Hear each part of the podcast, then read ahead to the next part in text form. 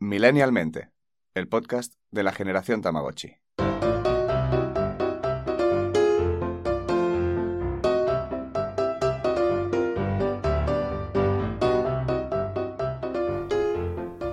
Hola a todos, bonitas, bonitas y boniatos. Ya estamos aquí, otro capítulo más. Ay, bonitas, bonitos y boniatos. Es que me encanta. O sea, me quiero acostumbrar a escucharlo siempre esto.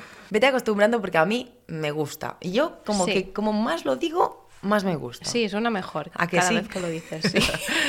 Espero que no sean nuestros orejos, que se están nuestros oídos que se están acostumbrando. A nuestro... Sí. Sí. Y que quede fatal, pero bueno, da igual. ¿Qué? Eh. ¿Cómo estamos? Tenemos una noticia. Sí, tenemos una noticia. Bueno, una noticia Sí. tampoco. No vamos a darle Eh, tanta importancia, pero bueno. Sí. Eh, bueno, tenemos un hater, nuestro primer hater, ya somos alguien. Ya somos alguien. Hay alguien que ¿Qué le parece? molesta eh, que respiremos o que Sí, hablemos, porque, mucho más no. Ha sido como muy random, ¿no? O Sí, sea, sí. Hate eh, eh, no solo hacia nosotras, sino hacia Con nuestros invitados también. invitados también, que dices, bueno, chico, pues tú tampoco... Quiero decir, no sé a qué te dedicas, pero... mm, no eres una persona que esté triunfando en la vida, seguro. Sí, lo más interesante que tienes que hacer es, Es ir a, a poner un comentario. Y encima estoy muy dolida porque nos han llamado ridículas eh, en el vídeo de nuestro concierto y por ahí no paso. No, por ahí sí que no paso. O sea, mira, Claramente, claramente está muy, muy aburrido. que yo te digo Eh, una cosa, que nosotros estamos aquí para hacer el ridículo. Sí, es casi como un piropo, pero bueno, Sí, está o sea que bien. ¿eh? gracias. Está bien, gracias. Gracias. Que por cierto, eh, esto, vale, ahora hacemos cachondeo, pero esto del acoso en redes eh, es para hacérselo mirar un poquito. Es un tema. A mí me gustaría saber si tú y yo, que como has dicho, no somos nadie, y tenemos casi 500 seguidores en Instagram. Casi, porque nos podríais seguir, porque sé que tú, precisamente tú que me estás escuchando, da igual a quien lo diga, porque la mitad sois culpables, eh, me escuchas y no me sigues en Instagram. O sea que muy, muy mal. Muy mal, pero te invitamos a unirte al club. Al final lo vamos a hacer privado. Mm, Yo que tú iría corriendo. Sí, porque habrá un darle a momento que no podrás seguirnos más y, Y ya no- entonces ya no te luego habrán dejaremos entrar. lamentos. sí. Exacto, lo dirás, Jolín, va, porfa, Cris, Blanca, dejadme entrar. aceptarme. Y diremos, bueno, mm, no Estás sé. en la lista de espera, ya veremos. Claro. Vamos a poner un tope Vale. Eh, millennialmente barra baja en Instagram, sobre todo. con ella. Sí. Que hay gente que no sabe cómo se escribe millennial. Eh, yo era de esas que yo pensaba que lo íbamos a escribir tal cual. No, hombre, no A vamos la ser tan española me cutres. refiero. Ya. Como, tal y como suena. No. Sí, da igual. Mira, una- uno de los vídeos que me encantan es, es un, un chico que se dedica, eh, son cuatro, un japonés, un francés. Ah, sí, a decir como- Y sí, empiezan a decir marcas de coche y todo, y te das cuenta que los españoles somos... Nos lo pasamos todo por el forro. Somos unos cracks. Vamos a nuestra puta bola, No hay o sea. nada, nada que pronunciemos bien. Es que ni el Sí. wifi. ¿Tú te acuerdas? Yo una época, bueno, una época, eh, hace muchos años cuando salió Google, que era el Google. o sea, que luego decías Google y la gente te miraba un poco mal, como diciendo, mira, está sobrada aquí Pero con sí, los anglicismos. El Google, el Google ha sido mucho El tiempo. Google. Sí, porque pasamos de Google a Google. Sin más. Sí, Sí, sí, sin mucho problema. sí. Bueno, lo que íbamos, el acoso en redes. Eh, todo mal. O sea, Todo mal. Bueno, yo creo que eh, es muy fácil. Demasiado fácil, es muy claro. fácil. Es súper fácil crearse un perfil, es súper fácil entrar en cualquier perfil de un conocido, un Instagramer, un influencer, dile como quieras. Exacto. Sí, sí. mm, Yo creo que esa accesibilidad a todo el mundo Es un problema. eh, no es lo que tiene que ser, pero la falta de control sí que es un problema. Sí, quizás sí. Pero La falta de, de control de- detrás de, qui- de quién hay detrás de aquel perfil. Yo creo que en unos años, en plan, no sé, 30 años, esto lo contaremos como un hito de wow. ¿te acuerdas cuándo? Pero que en ese momento no teníamos ningún miramiento, no había, no había ningún Yo control. creo que la humanidad no va a tener Nadie miramiento sabía nunca. quién estaba detrás de un perfil, todo era anónimo. No sé, un poco como ahora cuando, cuando hablas con a- am, la gente que estaba a principios en internet y te hablan pues de forcha, o sea, de foros estos Sí, sí, sí. muy, pero muy al principio, ¿no? Como, cómo empezaron con el anonimato y cómo era todo tan, quiero decir, no había ningún tipo de penalización, todo se podía hacer.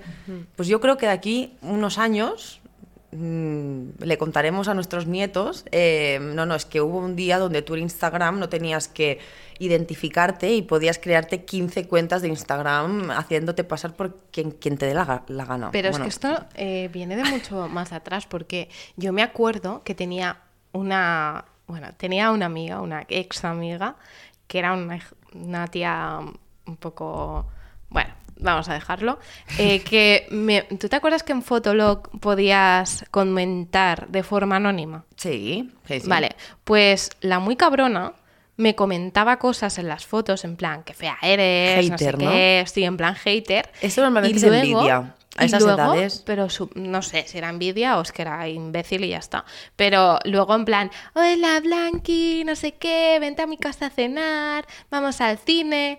Y yo sabía que era ella, o sea, es que lo tenía clarísimo.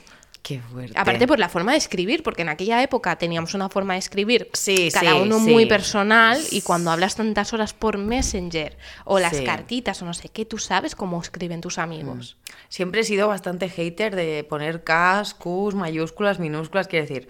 mm, no, no, Sí. Nunca he sido muy fan de eso, ¿eh? Yo sí, yo... Yo era la típica mm, tonta, entre comillas, que sí que he sido en plan de, de abreviar, pues que todo depende de cómo quede la vista. En plan, un qué, em, como mucho lo que me permito es quitarle la U. Ya. Y ya Yo lo veo, y ya lo veo feo, ¿eh? Pero me acuerdo que cuando quería ser guay hacía esas cosas. Le quitaba la U. o- pero, pero escribirlo con una K. Yo he que- pasado por todas las me- fases, Me, ¿eh? dolía. Todas. Por la K, por Yo- la KE, porque encima en vez de, de escribir mm, una K solo Ya, o pero es que antes una K QUE, le pones una Q. Le pones una Q y ya está y se entiende que es un qué. Yo Ya. creo que la, la- cuando más he abreviado ha sido en, en- en época SMS. Claro, es que ahí tenías que comprimir al máximo. Y era de ese rollo, ¿eh? O sea, era en plan con. Si tengo que poner una Q, una Q. Y en lugar de poner T, pongo una T sola. O en- pero no era de. ¿Qué lo que? ¿Sabes? Yo-. La Cristina, ¿qué lo que? no, nunca he sido de escribir. Oye, yo te he visto por un momento de reggaetonera, o sea, lo tengo clarísimo. Lo has visto, lo has visto. Lo he visto, sí. Eh, bueno, pues eso, tenía una amiga, pero es que una amiga, o sea, una de las que éramos, bueno, porque cuando íbamos al instituto era como, a partir de ahora eres mi best friend. Y, y era Ay, APS, sí, BFs, me no sé encantaba. qué, sí. Eh, pues, pues la muy... Es que me sale hija de puta, pero es que no tengo otra palabra para definirla. Igual que lo de Maps, mejores amigas para siempre. ¿No ¿Te acuerdas? Es- ¿Ves? Eso ya no, yo era más de APS. F4E, lo de Friends Forever. Sí, eso sí, eso sí. Vale, pues la cabrona me contestaba y luego hacía como si nada, ¿sabes? Y yo lo sabía, pero decía, bueno, a ver hasta dónde puedes llegar. Sí, sí. ¿Y hasta dónde llegó? Eh, bueno, me dijo cosas muy feas y al final un día le dije, tía, que sé que eres tú. Y ella, ¿cómo voy a ser yo si soy tu mejor amiga? Y yo, mira, mm, no me cuentes tu vida. Amistades tóxicas, eso da para otro capítulo, Amistad ¿eh? tóxica, pero tóxica. O sea, era mm, la, más, la- creo que la persona más tóxica que yo haya conocido o que haya estado a mi alrededor. Es que a veces nos creemos que estas tonterías de niños son como cosas de niños. En plan, no, déjala, si son peleas de niñas o no, bueno, sí, la está insultando, pero son tonterías, son cosas que se dicen los niños. Ojo, Claro, aquí cuidado. Ojo hasta Cuidado. dónde pueden llegar las tonterías de Sí, niños. porque una cosa es que, a ver, es A ver, mí que yo no digo que tengamos la piel fina, ¿eh? que yo soy anti-piel fina, ¿eh? que tú porque le digas a alguien, ah... Bueno, pero es que no sabes cómo se lo puede tomar esa persona. Bueno, a ver, tampoco. también hay que aprender hay a tomarse tener- un poco la vida, ¿eh? Quiero decir, si alguien te ha cogido y te ha dicho, eh, ¿eres tonto? En plan, sin que venga Sí, a cuento vale, ni nada, vale. no, no hace falta tampoco que, No, que- no, que te no, me evidentemente. ofendas y me- Pero hablamos ya, o sea, yo digo, hablo más de cosas serias. Yo quiero, ahí está. Cosas Me refiero serias. a un bullying constante, latente, sí. enfocado, eh, donde una persona ha dicho o ha intentado poner límites en plan, lo siento, pero a mí esto me molesta, lo estoy pasando mal, y, la- y- y se sigue. Bueno, yo creo que ahí... No, no, no, hay cuidado. Y Mm. este tema, eh, sobre todo en los colegios, mm, es que ah, yo mm, estos días que, que, bueno han ido saltando noticias de que, que si una niña se ha suicidado, que si una niña eh, ha estado a punto, co- cosas así que dices, hostia, tío, es que es una niña, ¿sabes? Que tiene a lo mejor 11 años. Eh, de verdad, y ninguno de los docentes habéis visto esto. Porque yo he visto situaciones de bullying en mi instituto, en plan, de en la pizarra poner eh, fulanita eres una guarra o eres una no sé qué, o fulanito es eh, Eh, no sé qué, y, y el tío, o sea, llegar el profesor por la puerta y decir, venga, va, a sentarse todo el mundo, coger el borrador, borrarlo y aquí no ha pasado nada. Mm, Ojo, ¿eh? sí. Porque esos son indicios de que está pasando algo y estáis mirando hacia otro lado. A ver, sí, seguramente, seguramente sí. Lo que yo también pienso que, sea, yo ahora me pongo en la situación y también un poco en lo que pasaba en la escuela y precisamente cuando la gente hacía bullying o cuando el típico espabilado de clase se estaba metiendo con el que no era tan abierto, mm, no era delante de todo el mundo ni nada. No, y, y además recuerdo claro. muchas veces ir a la profesora y el decirle, es que no sé qué, me ha dicho esto, me ha dicho, me ha dicho, me ha di-". y al final el profesor es como, vale, le voy a decir que no, esto no se dice, pero de alguna manera yo creo que aquí la educación, o sea, tenemos que venir educados de casa. No, está claro que O sea, tenemos tú, que venir el- educados el, en profesor casa. al final es un árbitro, pero el que tiene que hacer Sí, pero un tiene que estar ahí. O sea, yo te estoy hablando, yo no te estoy hablando de que lo hagan delante no, del profesor, porque que tiene que evidentemente ahí, dirá, pero a ti oye, viene chicos. un niño con 10 años y te dice, "Ah, no sé quién me ha dicho que estoy gordo. Pues tú irás con tu- y le hablarás a otro y le miras, mira, eh, no puedes decirle esto la próxima vez que digas esto, pues te vamos a expulsar. Da igual, le pondrás el castigo que tú Vale, pero el veas problema pertinente. es que, primero, la gente, y esto te lo digo yo porque yo he vivido muchas situaciones de cerca de personas que le han hecho un bullying extremo en la puta cara del profesor y no han hecho absolutamente nada.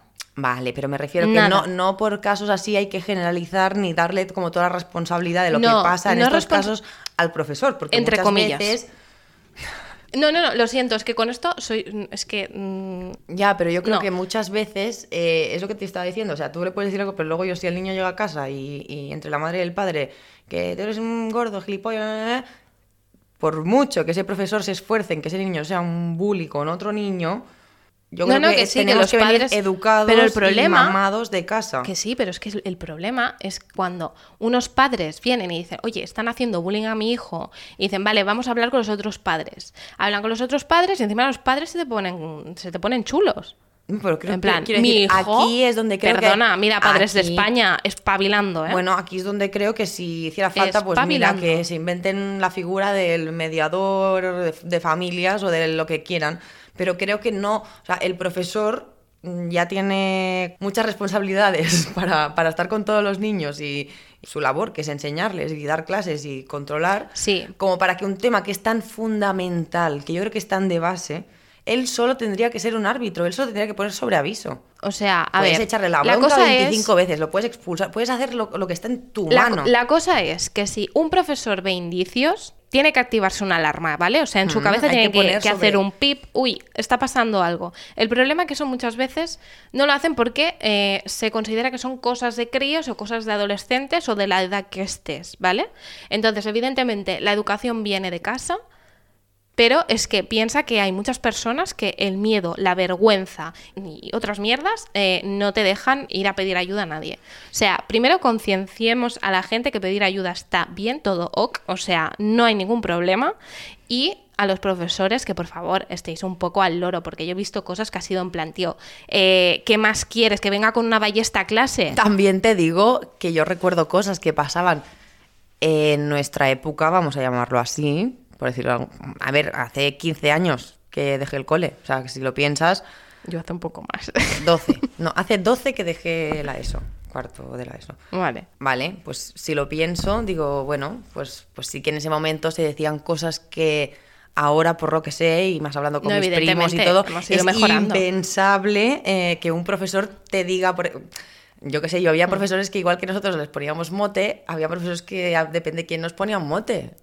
Sí, Y tú tenías un sí, mote porque sí, te lo había puesto el profe. Bueno, pero esto pasa con Y- todo, ¿eh? Que si tú miras 10 años atrás, o 15, o 20, dices, madre mía, las burradas que hacíamos, decíamos, sin ser conscientes de, de, lo que realmente de lo que significaba, estaba de lo que pasando. Claro. Eh, y una cosa importante es que parece también que como que el bullying es una cosa que pasa en el instituto y ya está. ¿Sabes? Me voy a la universidad, me voy a trabajar y ya se me ha pasado. No, esto tiene secuelas porque conozco casos y, y no puedo hablar mm, muy específicamente, pero conozco casos de que ya de mayor, con 20 y muchos, pues esto genera problemas de depresión, Sí, de sí, ansiedad, eh, estrés postraumático, Inseguridades, inseguridades, problemas para relacionarte con la gente. O sea que el bullying no, no se queda en el cole el día que te vas y dices, bueno, pues ya está, otra cosa. No, esto continúa. O sea, hay que, ser, hay que educar también a, a los jóvenes y decir, oye chicos, que esto eh, luego pasan cositas, ¿sabes? O sea, que tú le digas Sí, una yo creo que la, la concienciación al final... Exacto. Ya no concienciación, cuando... Yo recuerdo que cuando nos ponían en esos documentales un poco duros de, bueno, pues de algún Sí. niño que tenía algún problemas muy graves o que... eh, ostras, eran momentos que te hacían reflexionar. Incluso cuando en Sí, ese momento veías a alguno sí. de la clase que se metía con otro, decías, oye, no, porque esto no es, Claro, ¿sabes? Hasta pero le, eso le de que- que, era recriminabas. un día. Un- dos. Dos, vale. Al Venía el, el conferenciante de turno a Al decirnos sí, que al- eh, no hagamos bullying sí. porque esto, porque tal, vale. Pero se hacía un día y eso era todo lo que hacía el colegio por el bullying. Es como, tío, Sí, no pero sé, por- igual nos hace que- falta que- una que- asignatura. Que, soy, soy consciente, o por lo que sé ahora, va mucho más allá. Bastante más allá. Sí. Bueno, vamos a dejar el tema. Sí, dejamos de endorrollar. Ya lo hablaremos un poquito más Parece un capítulo. Sí. y vámonos, que nos están esperando.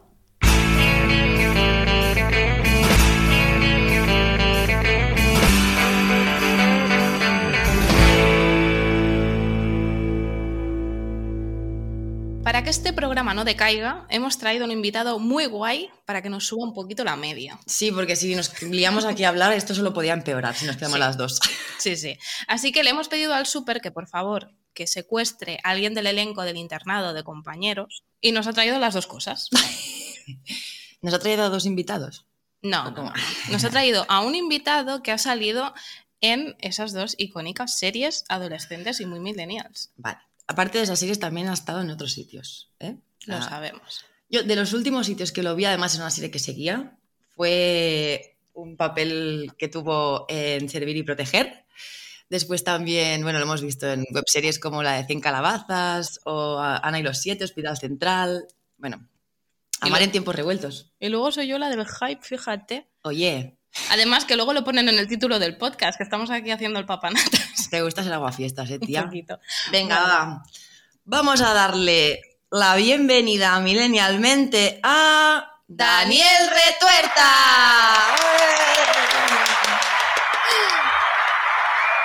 ¿Qué tal, Daniel? ¿Cómo estás? Muy bien, estaba intentando adivinar quién era el invitado Chachi y he dicho o dicho es Lola. Baldrich o soy yo. Con, con las pistas que han dado solo podemos ser Lola Baldrich o yo. Entonces he dicho, joder. No, pero no debo, no debo ser yo, porque han dicho que era Chachi, pero no, no. Cuando habéis dicho invitado he dicho, ah, pues sí, igual sí soy yo. Igual, Igual sí soy sí, yo. Qué mal, ¿eh? No te, no te menosprecies así porque has hecho papelones muy guays. No, no, no, a ver, es un chiste, es un chiste. ¿Qué tal? ¿Qué hacéis? ¿Un podcast o qué? Hacemos un podcast, sí. Mola un montón. No lo has escuchado, ¿no? Muy mal, Daniel. Ahora, ahora lo tendré que escuchar. La, la blanca es la que las broncas. Claro, es que me vienes aquí diciendo, ¿y qué hacéis? Eh, me parece muy mal. Además, compartimos una, una afición muy, muy guay, que, que es nuestra primera vez, además. Bueno, vamos a anunciarlo ya, porque es que yo me voy a venir dilo. arriba. Tenemos nuestro primer hater. Hacemos la broma del hater porque eh, hace un tiempo hiciste, bueno, una crítica social de lo eh, imbécil que puede ser la gente Sí, vamos a decirlo así. y has recibido algo de hate por tu personaje en el internado, por Roque, que al final, Es que me pues, parece Sí, muy- sí. ¿cómo lo has llevado? esto? Algo, algo, ha- algo habido. Eh, durante 10, 12 años, mm, cada semana o cada dos semanas, sí. Ahora serio? desde que se hizo viral el rollo este de, bueno, cuando lo, cuando lo hice, cuando me hice eco, eh, justo, a ver, es una cosa que me, llega, me lleva pasando desde siempre, desde el internado concretamente, que es cuando ha sido el auge de las redes sociales. Y Mm. ya está. Y me pasa. Me pasa a menudo. Lo que pasa es que ya no me está pasando todas las semanas porque como se viralizó cuando iba a salir las cumbres, aprovecharon y dijeron, ah, mira, a este chaval le está pasando esto, así que vamos a aprovechar que él lo ha publicado y esto es public. Así que venga, a tope. Y entonces pues lo pusieron y se hicieron eco y tal y cual. Y parece que la gente pues ya aflo- aflojó un poco. Un poco quiere decir que ya no es cada dos, tres días, ya es cada dos, tres semanas. Pero los primeros años, especialmente con el auge de Insta, antes de aparecer TikTok, sí ha sido complicado. Ha sido complicado porque, porque al principio, las primeras veces, piensas que es gente que no sabe distinguir realidad y ficción, luego te das cuenta de que realmente tampoco es tan así. Realmente hay bastantes tipos de haters. O sea, los hay que solo quieren una atención y los hay que simplemente lo que quieren es que les dejen vivir la fantasía de que están en la serie. O sea, hay peña que cuando tú les contestas te dicen, ay, te admiro mogollón. No, si no es para ti, es para el personaje ya, ¿por qué me escribes a mí? Ya es que tú eres el personaje. Pues ya, bueno, tiene más el personaje. O sea, de mí tiene mi cuerpo, mi cara y mi voz. Pero quien ha dicho lo que hace y lo que dice el personaje es, son los guionistas. Y a los guionistas no les van a decir nada. No digo que haya que tirarles hate a los guionistas. Digo que si No, entendiéramos realmente a quién tendríamos que señalar con nuestro descontento, no sería. creo. Exacto. La gente está un poco eh, ¿no? O sea, en plan, no sé, centrémonos un poco. O sea, he tenido de todo, desde gente que les contestas, que no les contesto a todos, evidentemente. Desde gente que les contestas y te dicen, oh, te admiro mazo, era broma, hasta gente que te dice, pues si no quieres que te insulten, no, no, o sea, no salgas en. Y es como, o sea que al final lo importante eres tú y ya está, y es, es- esa, es la, esa es la clave. El tema es que el día que nos pidan un DNI para abrirnos una cuenta en una red social y cuando tú me molestes a mí Exacto. y faltes a las reglas, te baneen tu DNI y no te puedas hacer 400 cuentas, pues Mm. probablemente mediremos. Pero hasta entonces no vamos a medir porque estamos como con la Civil War. Toda, toda, toda la vida pensando eh, que somos del equipo Capitán América y que no queremos pro registro para darnos cuenta cuando somos adultos de que lo mejor es ser Iron Man y tener a todo el mundo fichado. A todo el mundo controlado. Sí. Pero yo te digo una cosa, ¿eh? que sí que lo que hablas tú de la impunidad de, Internet, ¿no? De ponerte detrás de una pantalla y decir lo que te dé la gana sin ningún tipo de represalia. eh, pero es que aparte de eso, yo creo que va un poco ligado con ser una persona de mierda. De claro. O sea, tú no. O sea, las redes al final te lo tienes que tomar como algo. Eh, como si fuera la vida real. Tú no irías a, un- a un- a una persona eh, que ha hecho un papel de malo. eh, bueno, también le pasó al actor que interpretaba a Joffrey de. Sí, bueno, el joder. chico que hacía de violador en 13 Sí. razones. sí. Servir Sí. y proteger también. El, eh, tú mismo en servir y proteger, tu papel también es de villano. Bueno, eres Un poco de Sí, malo. sí, más o menos. Sí, a ver, malo es. Lo único es que. No Más sé, que malo sería una que- persona tarada, yo creo. O sea, una persona que no está muy bien a Sí, nivel. y- Porque tú lo Y es ves. diferente el impacto. El, Mm. el público es muy distinto, el target. Entonces, la mayoría de la gente que ve servir y proteger, y digo la mayoría, no todo el mundo, pues es gente un poco más mayor que no le, da, no le sabe tanto a Instagram o a Twitter o a TikTok, o les da igual, ¿sabes? Entonces, no, no, de verdad que muchas veces, o sea, por, por mi experiencia y por la por la evaluación de las redes sociales de estas personas cuando las tienen abiertas, eh, es que viven, lo viven. Entonces lo viven y, y- tú lo pagas. Porque ellos tienen una ventana al mundo en su mano, que es, el, que es el ordenador, es el móvil, y entonces la utilizan y da igual, porque es su ventana al mundo. Ellos pagan su internet, ¿sabes? Pagan su. Y, y tú estás ahí pues, para servirles. Y, y igual no es consciente esa sensación, pero es la actitud refrenda eso. Y no creo que tenga tanto que ver con ser una persona de mierda, con no medir las consecuencias de lo que haces porque nunca las hay. Es decir, si yo le mando un mensaje a Scarlett Johansson, o cosa que nunca hago y se estila mucho entre los varones cisgénero heterosexuales, que es el tema de las fotopollas, yo no lo haría jamás, pero se lo puedo mandar a Scarlett Johansson sabiendo que jamás lo va a ver. Pero, ¿y si lo ve? Entonces habría que medir. Entonces la gente no mide porque piensa, es que no me van a hacer caso. Y a menudo pues van, se cagan en ti, dices, ¿pero de qué vas? Y te dicen, "Ah, te admiro mogollón. ¿Y tú? ¿Por qué no has empezado con un te admiro mogollón? ya. Pero no, no, porque se quiere- es que se quieren desahogar, es que, es que va por ahí. O sea, la mayoría de las veces se quieren desahogar y no tiene que ver con ser mala gente ni nada. De hecho, una vez puse en Twitter, ¿os imagináis? ¿Os imagináis que, que no se, o sea, que no podéis, no vivierais las eh, teleficciones como vivís las telerealidades? Y tuve como citados diciendo, entonces, ¿para qué utilizo el móvil mientras veo la tele? Como, ya, es que igual, ahí está. Ahí está el Igual el problema. móvil lo tendrías que dejar mientras ves la tele. No sé, Pero yo- bueno, ya no se hace esto, ¿no? Ya sale un capítulo del Señor de los Anillos o de Hulka y si te despiertas más tarde de las 11 de la mañana al día siguiente ya tienes spoilers. Entonces al final eh, están más a la inmediatez y a que no les pisen la exclusiva porque también nos genera un complejo de periodistas del corazón y de, como mi opinión es muy válida, tengo que ser el primero en darla. No vaya a ser que alguien diga lo que yo estoy claro, pensando lo que yo, que yo. exacto, hay que ser los primeros. Es un poco... Sí, pero bueno, y al final yo pienso que igual que no le dirías a una persona por la calle algo mm, como lo que escribes en internet, eh, tampoco lo hagas por internet. No sé, no creo que sea tan complicado. En fin, No. A lo mejor nos falta un poco de educación ética, ¿no? Por esta parte, o sea, el- las redes y, y todo esto nos ha venido como muy de golpe, eh, con mucha infor- demasiada información a lo mejor y Sí. demasiada accesibilidad hacia cualquier persona. Es que ahora Bueno, yo creo que es un poco también lo que decía, que es más que nada el hecho de, el primer momento que te pusieron un cuadradito ahí, te dijeron, tu opinión nos importa para algo, o sea, quiero que me des tu opinión y esa persona la hace sentir importante porque cree que su opinión es importante para otra, eh, Hmm. aquí ya está. O sea, Aquí yo creo que hemos aquí es donde empieza. Y una cosa que me está llamando la atención o que estoy pensando es, al final tienes que sentirte súper como desprotegido, ¿no? O, o indefenso ante Claro. esta avalancha de críticas, porque claro, Es que, no, llevas- puede- es que no puedes hacer nada. Es que nada, porque incluso a veces denunciar, o sea, la gente que, la gente que le sabe a Twitch o que le sabe a ciertos foros, eh, saben que si cambias una vocal por un número, el que va a analizar tu denuncia, o sea, si yo quiero poner feo, pongo F30 hmm, y, Y ya está. ya está. Y el, y el bot que va a analizar la denuncia no va a encontrar ningún motivo. claro. Porque lo primero es un- el primero que lo analiza es un bot. No hemos encontrado ningún motivo que, que viole nuestras normas de uso. Si quieres mandar otra reclamación, adelante. Pero también te queda la opción de bloquear a esta persona. Y es como, ya, pero es que si yo bloqueo a esta persona y esta persona no tiene su cuenta ligada a un DNI, esta persona puede hacerse Exacto. otra cuenta y acosarme igual.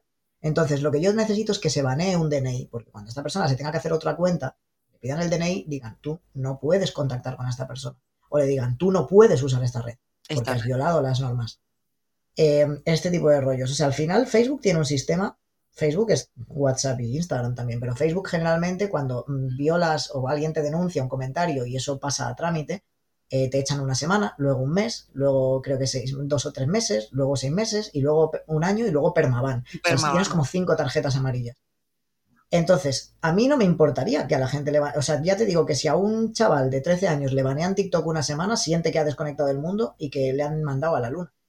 Segurísimo. O sea, se, se aprende rápido. Si, si lo que no puedes hacer es inmediatamente hacerte otra cuenta para seguir jodiendo, estoy segurísimo de que a la segunda, o sea, al pasarse un mes sin poder usar esa red social, ya... Pero sin poder usarla porque no te puedes hacer otra cuenta porque tu cuenta va ligada a tu DNI. Por no hablar de que si eres un menor y estás jodiendo y te denuncian, al tener tu DNI, automáticamente la protección de datos, las autoridades pueden ir directamente a por eso. Sí, sí, Es que sí. para que haya una causa por ciberacoso, tienes que liar la pardísima.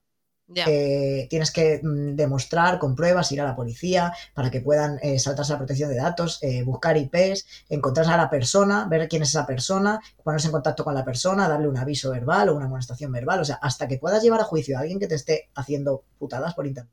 Tiene que ser alguien muy obsesionado y muy persistente, porque si no paran antes. Pero el problema mío es que cuando para uno, viene otro, porque la serie la siguen reponiendo.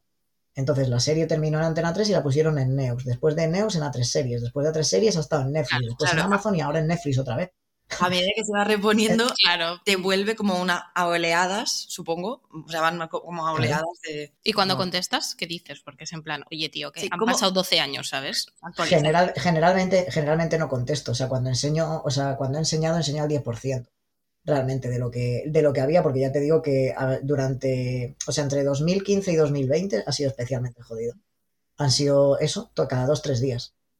Y, y tenías que ignorar y bloquear. Lo que pasa es que ignorabas y bloqueabas y había alguien que veía que ya, había alguno que veía que ya no tenía acceso a ti y se hacía otra cuenta y venía. En Twitter un día eh, puse, cuando me enteré que reponían el internado, dije en Netflix y dije, bueno, pues voy haciendo la carta a los reyes, un guardaespaldas, una casa en Marte, tal.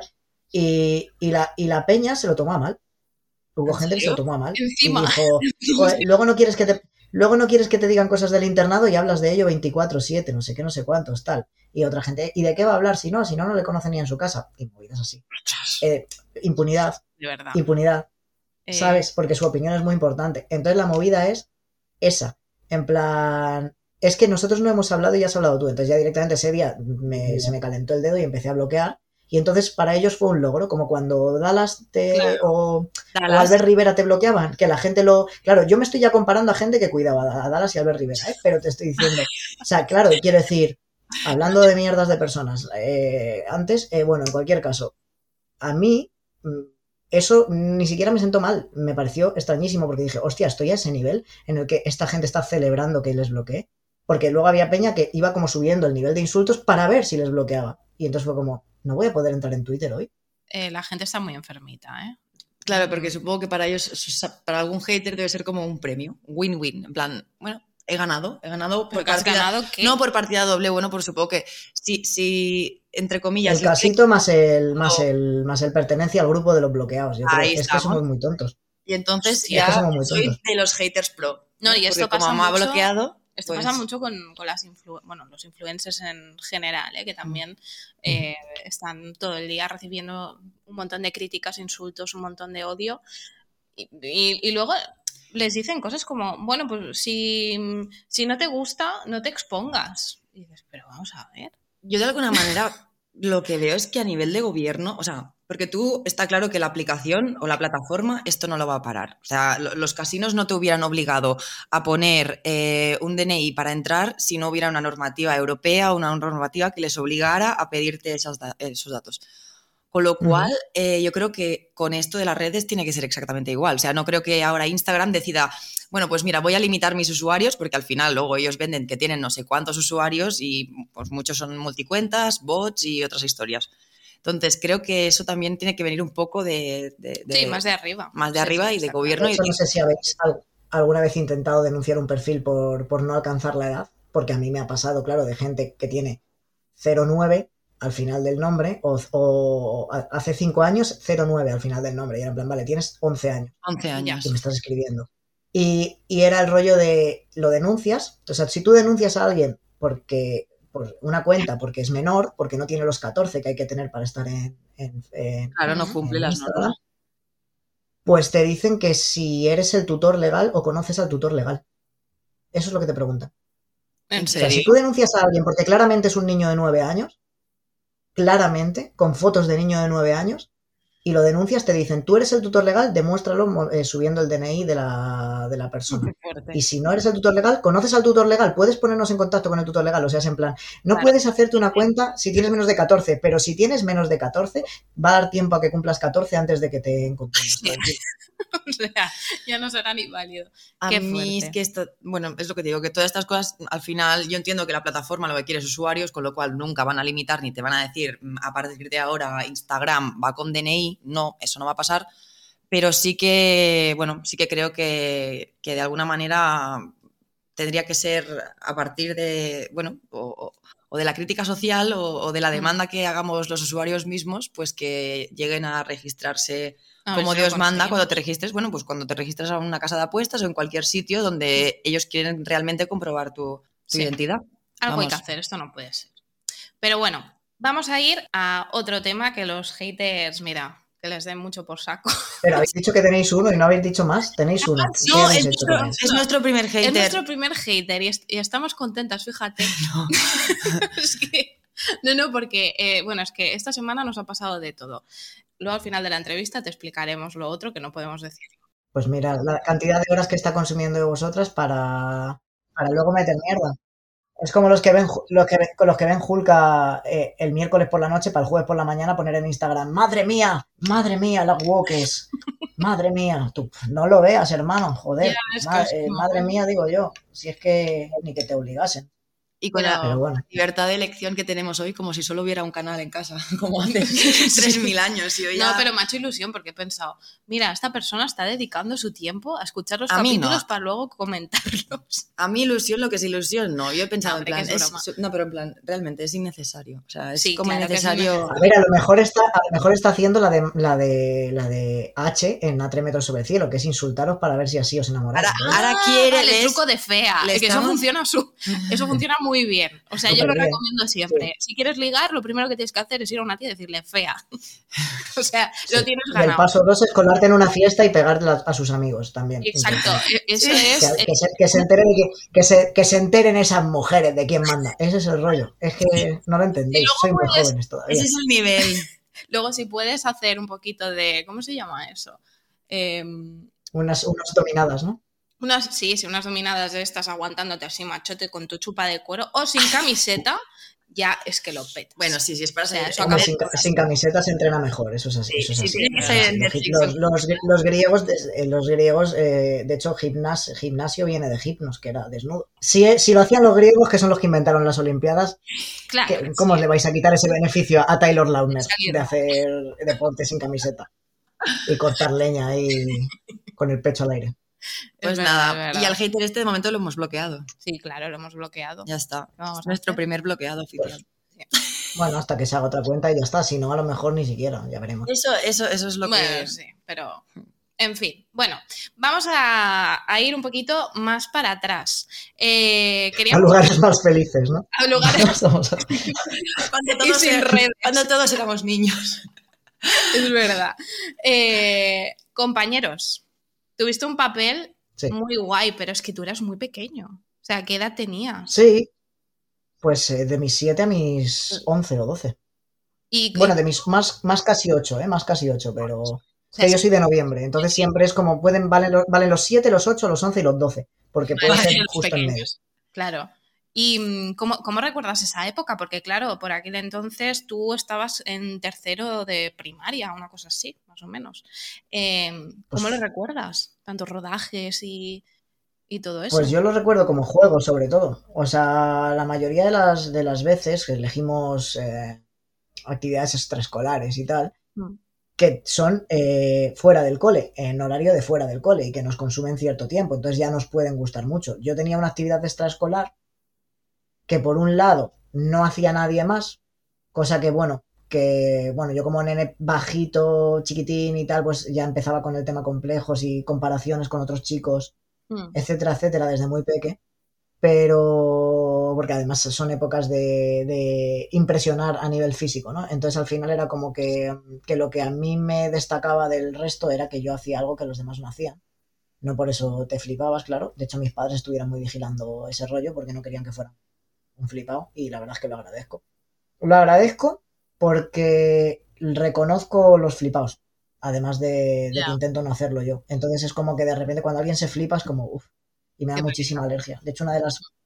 Una, una, una vez, de hecho, tu- o sea, hace relativamente pocos años, eh, tuve que hacer una diferenciación grande entre lo que es el el egocentrismo y la soberbia, porque para mí era lo mismo, y cada vez que decían, tío, eres mogollón de egocéntrico, decía, me ofendía muchísimo, porque era, es por lo que he trabajado toda la vida, por no serlo, y era en plan, no, no, sí, tú puedes ser egocéntrico para darte latigazos, o en las conversaciones monopolizarlas o lo que sea, pero soberbia es otra cosa, y ese es el divismo. Una persona puede ser egocéntrica y bueno, la puedes, la puedes sobrellevar porque habla de sí y, y ya está, Mm. o se pone en el centro siempre, pero la gente soberbia ya es otro rollo. Y es, la, es lo que me da a mí más alergia. Entonces, yo desde peque, ya te digo, tenía una eh, actividad extraescolar que otros no tenían y además la tenía en horario escolar. Entonces, tienes la ventaja si eres buen alumno, era mi caso, ¿eh? yo es que tengo buena memoria y el, y el sobre todo buena memoria, ¿eh? no voy a decir que sea listo, pero tengo buena memoria, entonces el sistema de evaluación que tenemos actualmente en la mayoría de los países europeos premia la memoria, no las aptitudes ni las habilidades salvo tal vez las matemáticas y eso a lo mejor van por otro lado, pero, pero sí que es verdad que con buena memoria, eh, cuando estás en una clase de 25 personas, hay mucha repetición y entonces se pierde mucho tiempo. Cuando tú estás en un rodaje y tienes una profesora para tres personas y tienes buena memoria, las lecciones de toda una hora de clase de primaria te las aprendes en 10 minutos. Haces tus ejercicios y tiras. Aparte que aprendes un poco a ser autosuficiente porque la clave es, mira, te explico esto y que sepas que las actividades que te van a mandar están en esta página. O sea que lo único que tienes que hacer es releer lo que acabamos de hacer. Al final, por ese sistema de siendo una persona que trabaja, porque trabajas en aprender guiones, la memoria inmediata, al final te cepillas o te ventilas las clases en, en nada. No. Teníamos claro. cinco, cinco horas y media o así en primaria, recuerdo, ¿no? Tres Mm. antes del recreo, luego dos después del recreo y luego una y media por la así. Ujú. Y, y eso, eso que te lo puedes ventilar en menos de la mitad de tiempo, en los descansos entre secuencia y secuencia. Es lo que voy a Y- decir. y ya está. ¿Estudiabais allí mismo en los rodajes? Claro, este es obligatorio desde hace mucho tiempo. De hecho, cuando yo estaba, no sé si era obligatorio, pero lo teníamos. eh, si tienes menores sí. en edad escolarizable, tienen que, tienen que estar, tiene que, tiene que haber una profesora. Hasta si tienes menores de 16, tiene que haber una profesora. Porque si no, lo que pasa es que los chavales, si pierden un 30% del total de las clases, eh, no pueden pasar de curso. Tengan las notas que tengan. Entonces, si tienes esto, es una, es- no es una laguna, sino un parche legal que se puso, en este caso concreto, para los chavales que trabajan en el artisteo. Entonces, si tienen una profe, no cuenta como que haya perdido si, uno, vas al día y dos, se puede demostrar que hay una persona dándote clase. Que luego la- esa persona te puede dar o no clase, pero, pero estar tiene que estar. Y ya que te la contratan, pues esa persona tendrá que darte clase. Y, y ya está. Yo compañeros la tenía, la profe, eh, tuve dos. La primera se llamaba Teresa, estuvo una temporada, y la segunda se llamaba Ana, que estuvo hasta el final de la serie. Luego en matrimonio con hijos, que yo ya tenía 17, solicité, porque estaba en bachillerato, y, y solicité yo eh, profe, porque me estaban yendo fatal las, las, cie- las mates sobre todo. Porque, claro, las mates no son exactamente de memorizar, salvo las fórmulas, sino que tienes que entender lo que estás haciendo. Porque no es solo aplicar. Entonces, bueno, pues eso. Eh, lo, de lo, lo de compaginar era que tenía buena memoria y iba entre dos y tres días por semana, en vez de cinco, a clase. Y me tenía que poner al día. Por Jolín, eso muchas guay, veces he estado como en tierra de nadie. Sí, para mí es guay. Para, para, para Peña que a lo mejor le cueste más, pues no. No, pero bueno, tú al final, eh, teniendo buena memoria, bueno, supongo que también eh, siendo actor es algo que trabajáis mucho. Al final te tienes que, que aprender. Claro, es que estás todo el rato. guiones, claro. Pero eso es, la es una memoria inmediata, o sea, realmente muchísimos conocimientos no pasan a, largo plazo, porque una vez usados ya los desechas. Es como cuando aprendes, pues eso, para un examen y luego lo borras, ¿no? Porque no usas ese conocimiento. Entonces, bueno, básicamente va por ahí. Yo creo que es el mismo sistema. Es que era un sistema que estaba ejercitando todos los días. Entonces, a la hora de llegar un examen, pues primero tienes mejor retentiva, etcétera, etcétera. Yo, por ejemplo, sí que me he ganado alguna antipatía en el instituto porque yo iba a clase y la gente estaba haciendo el gilipollas y me daba la vuelta y dice, ¿os podéis callar? Pero, joder, madre mía, qué pelota. Y digo, no, no, si pelota no. El problema es que yo mañana no vengo y no lo puedo preguntar otra vez. Entonces, eh, me quiero enterar hoy. Si no me entero ahora. Claro. Pues vaya. Claro. Y siempre he estado entre los, pro- entre los profes y los, y los alumnos, siempre entre medias. O sea, nunca me casaba con nadie porque era en plan, venga, por favor, rapidito, que tengo que trabajar. ¿sabes? No, no, no iba, de, no iba de ese palo, pero sí que era la filosofía, ¿sabes? Me lo imagino así chiquitín con su maletín, en plan, hombre de negocios. Vamos. No tengo tiempo. ¿Cómo es eso de, cómo es eso de las derivadas? Venga, va, espabilando. Larga, larga. A ver, esa tabla periódica. ¿Cómo, cómo, por qué Na es sodio? ¿Por qué, ¿Por qué Na es sodio? Explícame. Empieza. y el tema de castings, ¿cómo, cómo Sí. se hace un casting a un niño tan pequeño? ¿O, o que os hacían aprender un papel y luego hacerlo vosotros? ¿O Gener- cómo iba? Sí, sí, generalmente, o sea, los castings son iguales, iguales para los peques y para los mayores, salvo que los castings que son en ba- de per- solo de perfil son exactamente lo mismo, cómo te llamas, qué edad tienes, cuéntame un chiste o enséñame los perfiles, eh, para ver la soltura y si la cámara te intimida o no. Luego, en los de improvisación es, eh, ¿qué cara pondrías si te llega un regalo o movidas así, o algo que te da mucho miedo para ver la expresividad? Pero luego, en cuanto a, a guion, sí, también es igual que para los mayores. Hmm. Te llega una separata y tienes que hacer este personaje y te lo aprendes y lo graban. ¿Cómo lo aprendes cuando no sabes leer? Pues no sé cómo serían los demás. En mi caso, o sea, sí que conozco a alguien que le grababan las frases en un casete de doble pletina. En los padres le grababan la- las frases y entonces él se tenía que aprender las frases de las que dijera la madre o el padre, el que hiciera su personaje en ese momento, concretamente. Entonces lo que hacía era aprenderse todo absolutamente, como si fuera una canción. Hmm. Yo personalmente lo que hacía es que mi madre me decía las frases por orden, o sea, él me- ella me leía la escena. Me decía, tal, tal, tal, tal, pasa esto. Y luego me decía, vale, ahora nos aprendemos las frases por orden, la primera, la segunda, la tercera, la cuarta y la quinta, imagínate. Cuando ya te las sabías por orden, te decía el pie. O sea, es decir, la palabra que dispara tu siguiente frase. Ah, Entonces vale. ya está, solo tenías que aprender tus cinco frases y las cinco palabras que te dan, que te dan acceso. ¿Qué es lo que ocurre con eso? Pues que muchas veces los niños actores, y yo que estoy reviendo, revisitando compañeros en Twitch, eh, lo noto a veces que yo estoy a por uvas, estoy esperando la palabra que, me, que dispara mi siguiente frase. Entonces hay gente que está hablando y yo estoy ahí mirando, mirándome los pies Estoy mirándome los pies y cuando dicen judías y digo, oh, judías otra vez, y ya me pongo a lo mío. Todo este rollo. Cuidado, cuidado con eso. Que, no todo- que, no- que- que yo era, mon- eh, era monillo, me he estropeado, era monillo, pero tampoco era Jali y yo en los mente. O sea, quiero decir, también está, hay capítulos que estoy a por putas uvas. Pero bueno, es así. ¿Y a, a qué edad empezaste tú realmente a actuar? Porque tú empezaste en Yo me compañía, apunté, en, pero me apunté en agencia a los seis. a Me apunté en agencia a los seis. Y hasta los siete y pico no me salió lo de Más que Amigos, que es la primera que hice. Que hice. En Globomedia hay una cosa que hacen muy guay, que es que cuando te tienen fichado o bicheado para una serie, te foguean eh, con episódicos en otras series. Vale. Eh, a mí me foguearon concretamente con seis capítulos de Más que Amigos y un capítulo de Menudo es mi padre. Y después ya compañero. Y directamente como Vale, y entonces, o sea, claro, tú eras muy pequeño, eran seis, tenías seis añitos. ¿Era porque tú ya sabías, o sea, tú querías ser actor? ¿Le habías dicho a tus padres, oye, que es que a mí me gusta esto? ¿O tus padres dijeron, hostia, mi hijo tiene talento, vamos a ver, vamos a probarlo?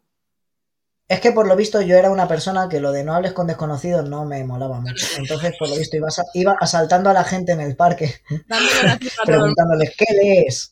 ¿A qué juegas? Eh, ¿qué- ¿Cómo te llamas? Como Sin-Chan, como Sin-Chan, ¿te gusta la sopita? No, está. Y, y, y no sé, por lo visto en plan le dijeron, joder, pues no veas cómo habla este chaval, este niño, ¿no? Este nene. Sí. No tiene, no se calla, cosa que bueno hemos mantenido con el tiempo.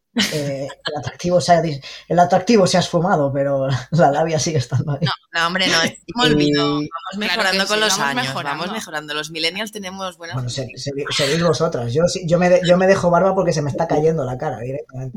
Pero, pero eh, no, eso, simplemente que era muy. Yo era muy parlanchín, ¿vale? Vamos a eso. No, ent- no entremos. Que tú eres del, del 89, ¿no? Sí, Sí. Somos del no- 94 y 92. sí, decir, no. no, no, no Pero tú todavía no has tanta tocado las mayor. treinte- la treintena. Cuando No, yo tocas no. la treintena ya estás en otro, Me queda nada. Sí, sí. Estás en otro estatus. Yo este ¿sabes? año tengo la de. Yo este año tengo la de Jesus ya. O sea, yo ya. Ya, Yo ya, yo 33. ya solo para abajo. no. Ahora para para arriba. No me jodas. Nada, nada, yo, yo- si yo en realidad es que ya una vez ya no me moría a los 27, dije, pues ya por lo menos habrá que aguantar los 80 No, o no, 90 años. ya puestos. No. Qué pereza vivir hasta los En 90. cuanto Dallas descubra la inmortalidad, pues la pillamos, ¿no? Sí, estamos Eh, a- bueno, Yo te digo. Yo soy, yo soy de las pocas que tengo fe en que algún día exista la pensado- inmortalidad. No sé si la traerá Dallas o no, eso ya no lo sé. Pero no, inmortalidad como tal, en plan de corpora, o sea, No. corpora no, no me la imagino. Es sí que un volcado más de, como un, vol- un volcado de toda tu información mental dentro de algún... como, en- como en San Junípero, ¿no? Para eso están haciendo el metaverso, para volcar nuestras psiques en... Pero que te quedes aquí dentro. Claro, un volcado y un poquito de Botox, ¿sabes? O sea, ¿No, habéis visto la de, ¿no habéis visto la de la de Olivia Wilde, la de Don't Worry, Darling? Darling, darling. No, Don't no. worry, darling. No, que... Pues hay al- algo de eso ahí, algo de eso. hay. Vale. Vale, sí, no más spoilers. Tenemos que hacer. sí, sí, la, sí. la- la vemos. La vemos. Vale, otro tema Eh, eh, es el rap. Porque yo, por Mm. ejemplo, a mí me gusta mucho la FMS y yo no me enteré hasta, bueno, no sé si fue antes de verano o así, creo que fue en abril, una, una, justamente estaba mirando las noticias y vi una entrevista que te habían hecho donde explicabas que estabas como jurado de las rondas clasificatorias a la, a la FMS. de la- del ascenso, sí, sí, sí. A ver, la FMS tiene una- un sistema de ascenso, es decir, es una liga donde están los, ahora 12, los 12 mejores a priori de- del país. Sí que es verdad que FMS empezó con una elección a dedo de los que eran los 12 más en forma, los, los 10 que se consideraban más en forma, y así ha sido que a medida que han ido terminando temporadas han bajado dos y han subido dos. ¿Cómo elegimos qué dos suben? Pues eh, hacemos un sistema similar al del tenis en la ATP, el de clasificación para la Copa Masters en el tenis es que los 16 tenistas que más sube, más sumen en todos los torneos oficiales irían a la Copa Masters. Bueno, pues aquí los eh, 16 de los 10 los 16 MCs que más eh, sumen en todas las competiciones irían a la Copa Federación, que es la última que, que sirve para tomar puntos. Y luego, una vez terminada la Copa Federación, los dos MCs, que, los dos raperos, que más eh, Ah. puntos tengan ascienden a FMS. El tercero jugaría un playoff contra el antepenúltimo. Y así sucesivamente es como se configura esta liga. Entonces, eh, estas competiciones van de rango 1 a 4, siendo 1 el que más puntos da y 4 el que menos puntos da. En el rango 1 pues tenéis la BDM, la Red Bull y la Copa Federación. En el rango 2 estaría Street Warriors, North Music, eh, creo que Freedom Fighters y unas cuantas más. Eh, Gold Battle también. Y ya en el 3 y en el 4 hay, hay, hay algunas que tampoco, tampoco conozco todavía porque no las, he, no las he hecho. Entonces, yo soy jurado en esas competiciones. Entonces, yo pues, conozco el mismo reglamento que los jurados de FMS y soy uno de los jurados que ponen en esas competiciones. Y apar- aparte de esto también, eh, bueno, estás en, en este tema, pero también has sacado alguna maqueta. Sí, hace tiempo. Hace Sí, Contaba. hace mucho que no saco nada, pero hace mucho que no saco nada, pero sí, a, a los 14 empecé a sacar temas horribles y, lo- y luego ya solo reguleros. Pero, pero, pero de horribles a reguleros hay una clara mejoría. Entonces, eh, pues sí, eh, no, he sacado muchos, muchos temas. El problema es que una vez hice un freestyle para sobre el internado y, se, y la gente del internado lo flipó y entonces parece que esa es la única canción que he hecho. Claro, cuando la gente se entera que hay unas 70 u 80 canciones más, pues "Oh, Bueno, esto bien". siempre pasa, ¿eh? Que sí, siempre hay algo que se te hace un poco más viral y no tienes intención de, de volver a sacar algo. ¿Sabes qué pasa? Que con el tema del, del hip hop tengo la sensación de que mm, por donde, o sea, por donde está yendo ya no me seduce tanto. Quiero decir, sí que hay cosas que me gustan en el panorama y, y tiene más que ver a lo mejor con canciones o con cosas muy concretas, pero tengo la sensación de que está como todo muy dicho ya. Y es complicado, es complicado decir algo nuevo o decir lo mejor de lo que ya lo ha dicho la gente que escucha. Es que el tema del hip hop es que siempre han sobrado gente que lo hace porque hay muy poco escuchante y mucho juez. Eh, claro. De hecho, es prácticamente eso todo el rato. Decir que al final es, es, no sé, es una modalidad que no sé por qué, que cuando a ti te empieza a gustar eh, el rap o el hip hop, eh, empiezas como a querer tú participar o querer, o sea, a mí Porque no hay que cantar. me pilló, ¿Te has sentido el no, me, me pilló de muy fuerte de me- rapear? me, Por gusta- favor, me gustaba Cristina, mucho. ¿eh? No, no, no, no, pero sí que había lo típico de decir, guau, voy a escribir mis letras, no sé qué, como súper motivada y de flipada, ¿sabes? ¿Sí o qué? Claro, y ¿Y ahora por lo... qué- ¿Qué te ha parado? Es súper habitual en el hip hop eso, porque, porque no hace falta cantar, solo hace falta subirse al ritmo. Entonces, al final es una manera de expresar, es muy, con- es un, es muy, decir un deporte, no, el deporte es el freestyle. Es un movimiento muy contestatario que al final tiene que ver con la, con la furia y la inconformidad eh, o el inconformismo adolescente y con que luego evidentemente hay gente con muchos años que lo hace. Pero, pero a mí concretamente me dio la sensación de que, aunque tenía cosas que decir, no había nada que yo pudiera decir que no hubiera dicho alguien ya mejor. Y eso es precisamente por escuchar rap. ¿Sabes? Si no lo escuchas, tienes la sensación de que lo que haces es nuevo, novedoso y que eres el puto Freddie Mercury. Pero si sí escuchas, dices, joder, es que esto que estoy contando yo lo expresa mucho mejor ZZ. Es que esto que he dicho yo ya es eh, tal. ¿Cómo voy a hablar de drogas y pistolas si eh, huelo un porro y me mareo? Entonces es como. Hay, hay cosas que no me representan y otras que. Pero no, no por eso las critico. De hecho, hay algunas que sí me gustan. Y otras directamente que, que prefiero eh, respetuosamente echarme a un lado y mirar. Hmm. Entonces, cuando tengo algo que sacar o alguien me propone una colabo, pues generalmente digo que sí. Pero llevo, no sé, saco un tema cada dos años o así. Mira, poco, el, el súper nos está diciendo que nos componga el himno del podcast. ¿Te animas? Yo no, no, me- no, no lo haría, no lo haría. O sea, es decir, no se haría esa putada. Pero no, Pero no, todo- ahora estaba pensando yo en Nada, una además, de todos modos, entre, entre tú y Cristina. Es No, que lo he no, visto no, clarísimo. no, no, hay una, hay una, hay una cosa que, hay una cosa que, o sea, es decir, respetuosamente, respetuosamente declino la invitación. Eh, himnus, himno- him- himnus, himnis, himnae. Estoy declinando en latín vuestra invitación. Eh, Muy elegante. Que, en principio eh, hay un tema que hay, hay, hay un problema para los raperos puretas, entre los que yo no soy muy pureta, pero me incluyo, y es que eh, como es fácil, porque es fácil hacer rap, eh, la peña, o sea, la gran, la gran mayoría de la gente, el mainstream, está estancadísima en los 90 y le ponen una gorra del revés a Melendi y le sacan a cantar la canción del príncipe de Bel claro, lo de componer un rap para una cabecera de un podcast está un poco jugando en la misma liga. Quiero decir, Acabas yo de, mismo, acabas de comparar la entrada de nuestro podcast con Melindy con una gorra rapeando. Me encanta. quiero decir, quiero decir, es que, es que al final es, sabe de lo, ella sabe de lo que hablo. O sea, el rollo es como que realmente eh, el hip hop o el rap concretamente no es quizás el género más musical que existe. Entonces, hacer un jingle de rap o una cabecera de un minuto de rap, es como que automáticamente lo vaciarías de contenido y sería como, hey chavales, veniros al podcast, eh, eh, no sé qué, como moscas, eh, cuántos, y te hacen la rosca, eh, y es como que no. que No, que no, no lo vemos. ¿Sabes qué va? Vale, No, no, no. eh, nada, ¿Qué? abortamos misión. Abortamos, no. Yo no, no. Yo, yo no me veo. lo nuestro. Vale, em, una cosa que te quería preguntar. Para estas cosas los potuiteros van muy bien, los potuiteros van genial, ¿sabes? Dicen cosas como, ven al podcast, lo vas a escuchar, te vas a quedar con ganas de follar, follar, follar, besar, follar, amar y cosas así. Como todo con el enter, ¿sabes? Sí, sí, sí. Tampoco me gusta la idea. ¿eh? Prefiero el No, violín, la verdad. Prefieres el violín Sí. desafinado, ¿no? Sí. Yo de hecho haría eso, o sea, de hecho haría, o sea, bu- buscad, eh, eh, pillad el Fruity Loops o lo que sea y haced con el violín y la armónica un bucle como los que hacen de... El remix del niño, del niño al que le rompieron el corazón y tal, y hacen ahí el de, el de trambólico, tal, pues ese rollo, lo hacéis Hostia, con el- la molaría, armónica eso. Pero vamos a Como el que le han hecho a Ibai, de, de toxicidad fuera, ¿no? Es, uno así, ese rollo. Cogéis frases de vuestro podcast y, Y ya está, y hacemos y lo aquí. metéis ahí. Y esto estaría súper guapo. Claro. Hemos Eso dicho muchas tonterías para hacer eso. Muchísimas tonterías. Podemos hacer un montón de. ca- un montón de canciones enteras, si quieres. Es verdad, es verdad. es verdad. Eh, te quería preguntar, eh, de todo lo que has hecho en tu carrera de actor, ¿qué es, eh, cuál, cuál ha sido tu experiencia más especial? O sea, la, la que guardas con más cariño.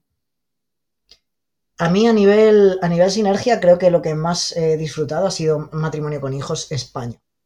Porque es una serie que a pesar de que nos comimos una mierda, porque es complicado adaptar, porque no somos americanos, entre otras cosas, entonces hay ciertas cosas que, que no cuadran y no es fácil comunicar. Aparte era los inicios de cuatro, solo estaba esa serie, los simuladores, y luego compraron House y dijeron, ¿para qué voy a producir dos series? Si House me da el triple de audiencia, ¿sabes?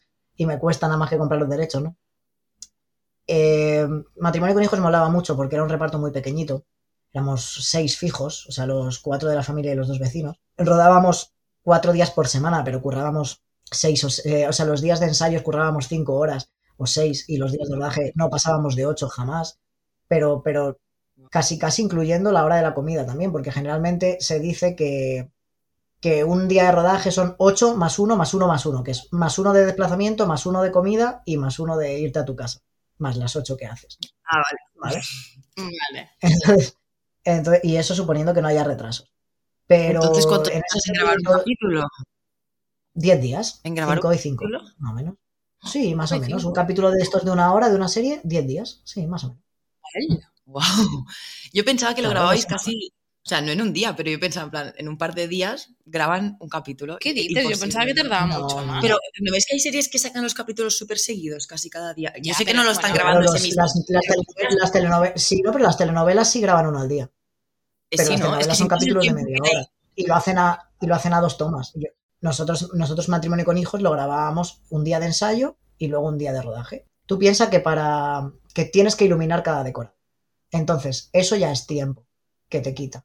Entonces, lo que se hace generalmente en un rodaje es ordenar, nunca mejor dicho, ordenar en función al lugar. Si estamos rodando el capítulo 2 y el 3, el lunes se hacen todas las escenas del comedor y el pasillo, porque son los sets que están al lado del capítulo 1 y 2. ¿Cuántas escenas son en total? 12. Vale, pues en estos dos días hay que hacer dos- 12 escenas. Porque, porque mañana rodamos cocina y habitaciones que están pegados. Y pasa mañana el hall. Y así sucesivamente. Otras veces se hace el planning por actores. En plan, Pepito viene solo lunes y martes, pues el lunes y el martes nos ventilamos todo lo de él, pero esos días suelen ser más pesados porque ese actor no necesariamente está siempre en el mismo sitio. si estás en una serie, concretamente nosotros eh, en el internado, claro, teníamos pasadizos, teníamos clase, teníamos comedor, teníamos habitación, teníamos laboratorios, teníamos baños. Bueno, yo no muchos baños porque no era muy... A mí no me sacaban mucho sin camiseta, la verdad. No sé por qué sería. Supongo que para no dejar mal claro, estos pectorales. No está preparada España para verlos. Si dejas, si dejas el listo después, a ver, ¿sabes? Claro. Madre van en cuenta, a ver madre dónde mía. Viene Mario Casas y dice, jolín, ahora me venía abajo. O sea, es, es normal. A Mario Casas, yo no sé qué lo veis a este chico, de verdad, ¿eh? Esto no lo podemos decir. No, no, yo se lo puedo decir, en plan, o sea, quiero decir, no sé, pero que, que lo veo como cualquier otra persona normal, o sea, no le daría Hombre, claro. que, no te, que, no, que no te llama, que no te llama mucho la atención. Bueno, No, no, no es, buen- es un buen tío, ¿eh? Es, mol- mola mucho, en persona mola mucho. eh, Y las entrevistas que he visto Pero de él y porque todo, además me que es mayor que, es, es mayor que nosotros y tal, y ya, ya tiene un, un- un flow distinto. Es... Y es un pibe que además es muy, es muy eficiente, o sea, puede ser que, que, o sea, las risas, ¿no? En plan, no es que no se le entiende o, o es que no es versátil o tal. En Mario Casas, concretamente, o sea, si me lo dicen hace 15 años que iba a estarle defendiendo, a lo mejor no me lo, no me lo creo, porque nunca lo he atacado, pero tampoco, tampoco, pero es un pibe que, por ejemplo, en comedia funciona de puta madre. O sea, todas las comedias que tiene con las de la iglesia está glorioso. En Fuga de Cerebros está muy bien. ¿Mm? Y ya a posteriori, es decir, ha hecho muchas pelis suficientes como para saber mucho. Pero lo que sí se dice mucho de él es que es infalible. O sea, que es un pibe que, que a ver, suena a chiste. 40 tomas, te las hace 40 igual, parece un chiste, pero no es un chiste, porque a lo mejor tu toma, tu plano medio lo estás haciendo un lunes a las 8 de la mañana y tu primer plano lo estás haciendo el martes a las 9, porque ayer estaba lloviendo cuando tenían que hacer el plano corto. Quiero decir, eh, que una persona sea capaz de controlar los timings de rodaje y su propia actuación hacia arriba, hacia abajo en un tono neutro, pero en cualquier momento, a cualquier nivel de energía personal y después de las horas que sea que lleves currando, eso es, de- eso es un mérito. O sea, ser un poco robot en la parte buena de ser robot, eh, en el fondo es un piropo. O sea, quiero decir, lo que no puedes hacer es eh, todo el día las, eh, la, la escena de la discusión de la vida de Adele, ¿vale? No la puedes hacer hoy y el miércoles otro rato y el viernes otro rato, porque no puedes llegar a ese No, nivel claro, sin estar no, agotado. Lo tienes que hacer ese día. Pero, pero, pero saber, o sea, ser eficiente y saber hacer muchas tomas sin perder energía o sin olvidarte de las frases o, o sin perder sentido, sin viciar lo que dices, que es algo que suele pasar a lo mejor eh, mucho cuando llevas mucho tiempo haciendo una obra de teatro. Eh, yo creo que es un punto muy a favor. Y considero que Mario, concretamente, a nivel, en, en comedia, está muy guay. El problema en drama es que, claro, estaba muy criticado por todos lados y al mismo tiempo tienes que mantener una pose concreta porque te están dando un papel de guaperas, entonces tienes que ser un galán. También es una o un presión. galán. Presión. Sí, sí. O sea, ese, ese rollo de, de mantener esta, esta cosa también de la masculinidad tóxica o del rol de género masculino, de ser un machote con cara de, de duro y tal. Si tú eres un tío simpático, en realidad estás actuando. ¿eh? Al final, aunque tengas todo el físico. No sé, yo creo que, que, mm, a lo mejor... la- Este día lo recordaréis como el día que, que redimí yo a Mario Casas. O algo así. Pero bueno, ahí está el Goya, ¿sabes? Sí, No, sí. no, no. no. Que yo no, que yo no digo ni que sea mala persona, ni ma- me No, encanta no, como, ya, persona- que- como actor. que hay como un- me gusta, un lo que no me gusta como la fan. idealización que a veces mucha gente Mm. hace como de, "Guau", que yo entiendo que a veces cuando tienes tres Pero personas bueno, va, va por modas. de guaperas Sí, y tal, mira, pues, por- pues mira. Por, por ejemplo, eh, dentro de estas, estas olas que se surfean de mejor o peor manera, cuando Mario empezó a hacer papeles de, de- de más adulto, de persona de 30 y tal, eh, el sustituto, en principio, ¿quién era? Jesús Castro, ¿no? Y Jesús Castro ha currado, pero no ha currado tanto como Mario. no ha tenido tantos ¿no? papeles. Es verdad. Claro, a lo mejor, a lo mejor tiene algo que ver. Eh, ahora, el sustituto natural de Mario Casas, curiosamente, es Oscar Casas, ¿no? Aunque Sí. ha, estado- ha habido mucho tiempo de, de Cervantes y de Patrick Criado, que son de su generación, son de los mejores, por lo menos de- para mi gusto. Y pues eso es, ese, el tema es que el- eh, esto funciona como, como nicho y es como que hay dos guapos oficiales cada cinco años y se mantienen ahí a tope y luego cambia la cosa. La movida es que no sé quién va a ser ahora los guapos oficiales cuando estáis fichando a influencers para ser de las series. Ya. Y eso no, No se son puede actores. Ya. Además, lo siento, pero es que se nota un montón. Y sobre todo cuando hacen de dobladores y cosas de estas.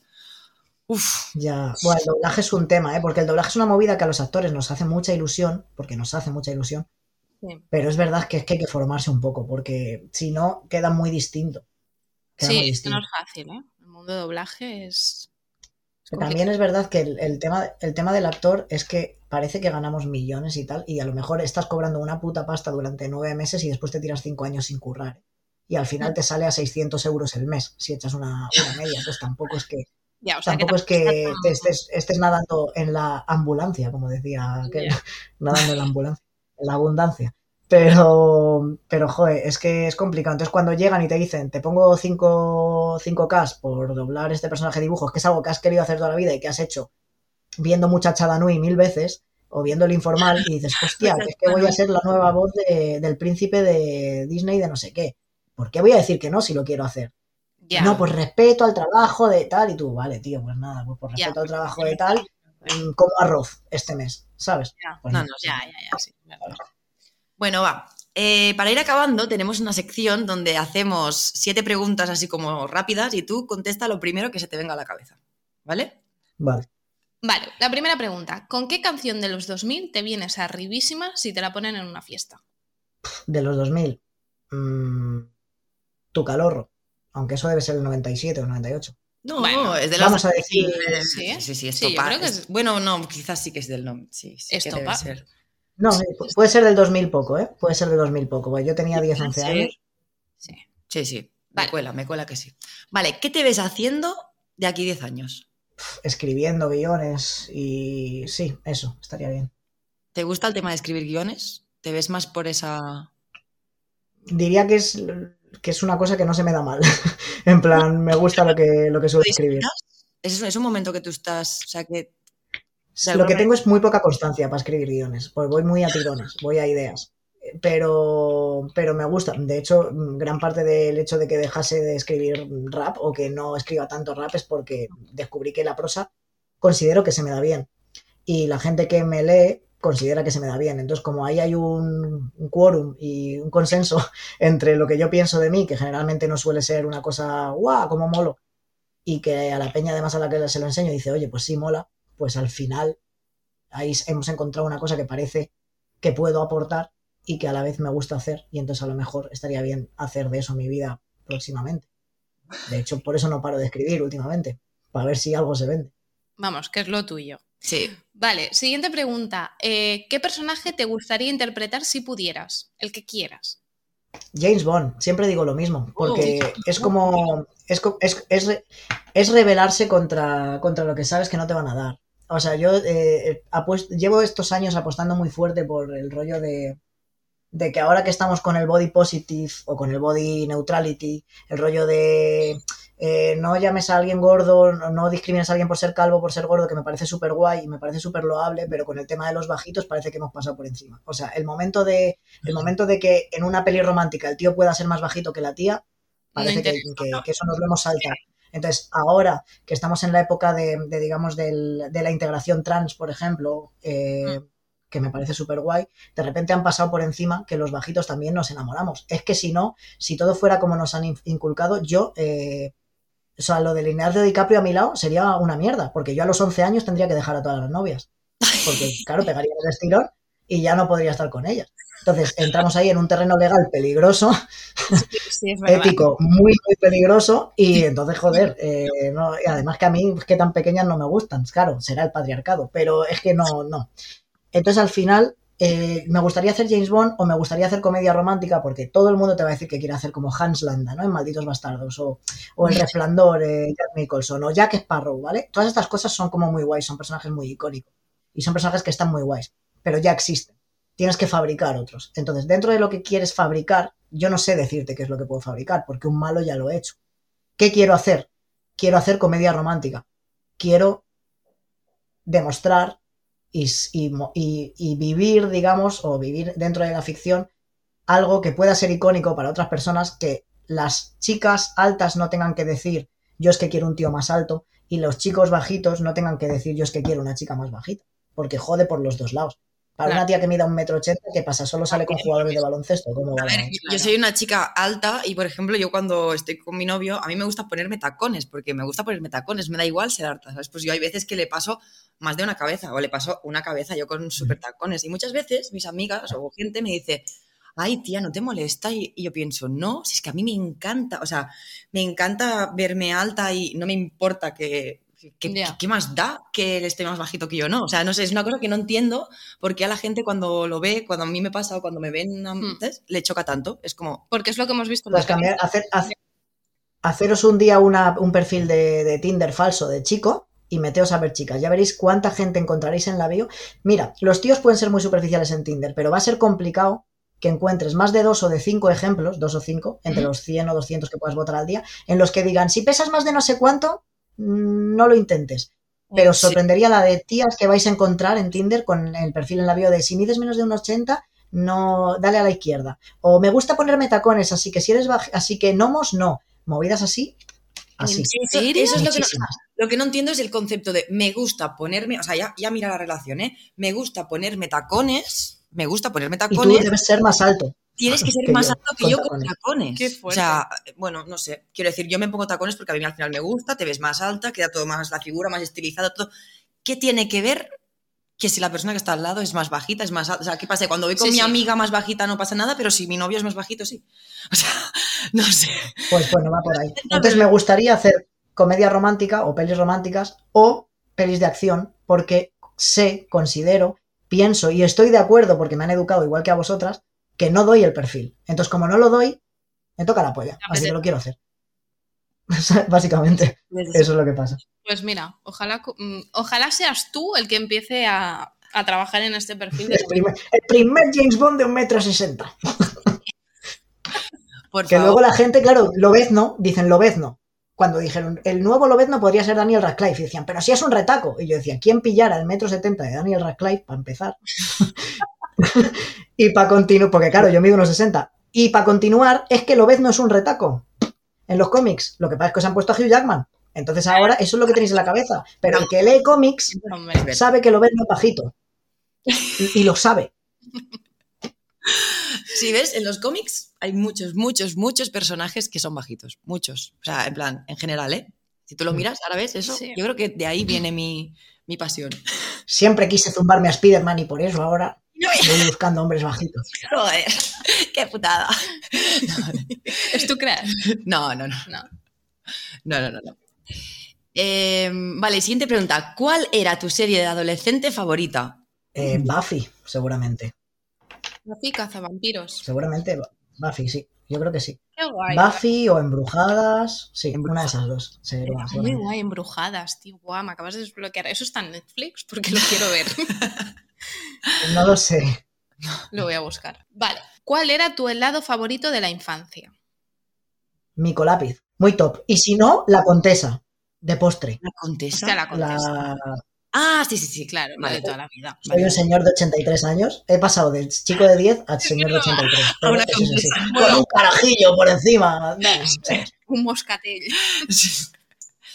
Vale. Una copa de pacharán y una contesa. De postre, María. Y un puro.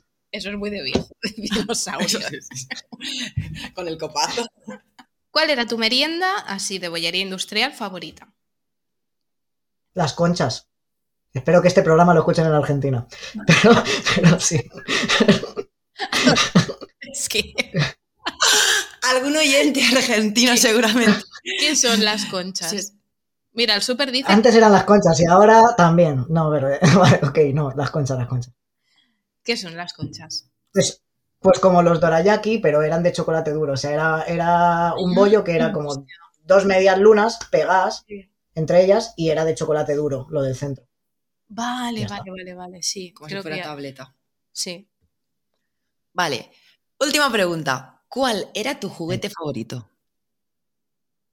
Eh, buena pregunta. Pues eh, supongo que siendo, siendo crío, eh, los muñequitos de los Pokémon y los de los Power Rangers. O sea, tenía como muchas figuritas de acción y jugaba a hacerla ahí las, las- los team up. Antes de los Vengadores yo ya juntaba al domador de Velociraptores con el Caballero del Fénix, con Spider-Man, con Hércules de Kevin Sorbo que tenía, ¿eh? y con un par de Power Rangers. Y ahí a reventar a los Street Sharks o a lo que fuera. Y hasta ahí ya empezabas a hacerte guionista, ¿no? Entonces. Sí, pero bueno, pero supongo que haciendo un poco lo que hacía Tarantino, copiar cosas que ya había visto en la tele. Y luego de más adolescente, ¿seguiste con la afición por las, por las figuritas o...? He, jugado, he jugado mucho tiempo a, a Heroclix, que es un juego similar a los a Warhammer, pero con superhéroes. De hecho, he- ha habido una época no hace tanto tiempo en la que he estado top 50 de España, o sea, entre los 50 primeros durante tres años. Que no es muchísimo, ¿eh? Tampoco, pero había Bueno, 300 vale. jugadores, tampoco es una cosa loca. Pero bueno, pero sí, jugaba- le, le- le daba eso. Lo que pasa es que siempre hemos sido muy de juegos de mesa y de rol en casa, de Hmm. siempre. Entonces, claro, mucho mazmorras y dragones, mucho vampiro a la mascarada, etcétera, etcétera. Yo soy un pedazo de friki y no un pedazo de friki de camiseta del Primark, que por cierto me parece maravilloso, porque eso hace que las camisetas frikis se abaraten y yo las pueda comprar por 10 euros en vez de por 50. Así que a los frikis reparte carnets, chavales, que vuestros vicios se hagan mainstream es cojonudo. Ahora podréis hablar con chicas y sabrán de lo que estáis hablando. Claro, Es pues verdad. así. Ha Qué bueno eso. ha unido gente. Buenísimo. Es que la peña, o sea, yo he visto a tíos preguntarle a las chicas, ¿cuál es la última transformación de Goku? ¿Te gusta Dragon Ball? ¿Cuál es la última transformación de Goku? Eh, tú no follas hoy, tonto. Así no va a eh, Así. Así no digas. Bueno, ¿Qué haces haciendo el examen a la gente? Es algo que solo os pasa a las chicas, ¿eh? Lo de que os hacen exámenes. Sí, la- sí, sí, los sí, tíos. sí. ¿Te gusta mucho el, a ti, no? Que dices que te gusta el rap. Entonces, ¿te gusta mucho el rap? ¿Y cuál es tu disco favorito?